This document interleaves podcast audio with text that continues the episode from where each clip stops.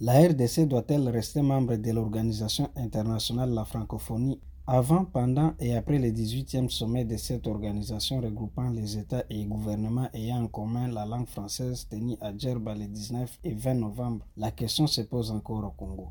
D'autant que l'OIF n'a toujours pas condamné le soutien du Rwanda au groupe armé mouvement du 23 mars M23 comme l'espérait Kinshasa. Au contraire, certains propos de Louise Mushikiwabo, ancienne ministre rwandaise des Affaires étrangères et actuelle secrétaire générale de l'OIF, ont énervé davantage les Congolais. Tout ceci est-il suffisant pour quitter l'OIF Bonjour et bienvenue dans ce 39e épisode de la saison D de Ponajek le podcast qui décrypte chaque semaine l'actualité de la RDC. Je suis Itiel Batumike, chercheur principal au pilier politique de Bouteli, partenaire du groupe d'études sur le Congo de l'Université de New York. Nous sommes le vendredi 25 novembre 2022.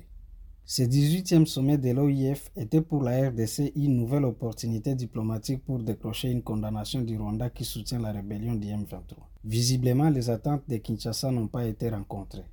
Car malgré les boycotts de la photo des familles de ce sommet par le Premier ministre Sama Lukonde en signe de désapprobation de l'attitude du Rwanda, les propos de la secrétaire générale de l'OIF apportant un soutien à son pays d'origine, le Rwanda, n'ont pas aidé non plus à calmer les esprits.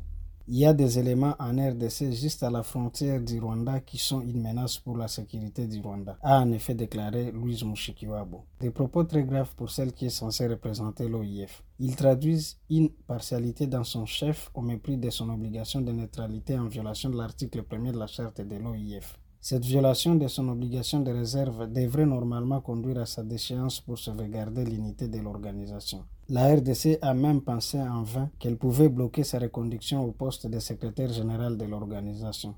Mais faute de concurrents pour le nouveau mandat, il a été reconduit à son poste.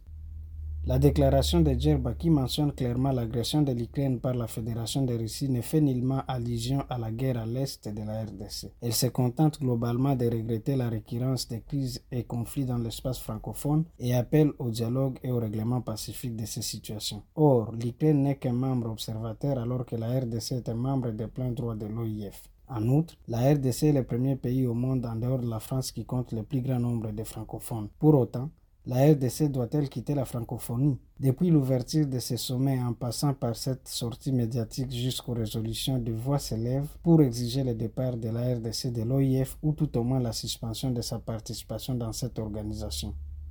Après l'opposant Martin Fayoulou, ce sont les députés et sénateurs membres de l'Union sacrée de la nation coalition au pouvoir qui ont réitéré cette demande. Il est certes vrai que l'impact de l'OIF n'est pas très visible en RDC car elle dispose de peu de moyens budgétaires. Il est aussi vrai que le français, qui est d'ailleurs le dénominateur commun des membres de cette organisation, est en recul dans plusieurs pays. Certains États membres de l'OIF ont adopté l'anglais comme langue officielle et d'autres comme le Gabon et le Rwanda ont même rejoint le Commonwealth. Malgré tout ça, l'OIF demeure active dans le domaine de la culture, de l'enseignement et de la promotion de la démocratie dans ses États membres et plus particulièrement en RDC. À travers son agence universitaire francophone, il existe de nombreuses collaborations importantes entre les universités du Nord et celles du Sud.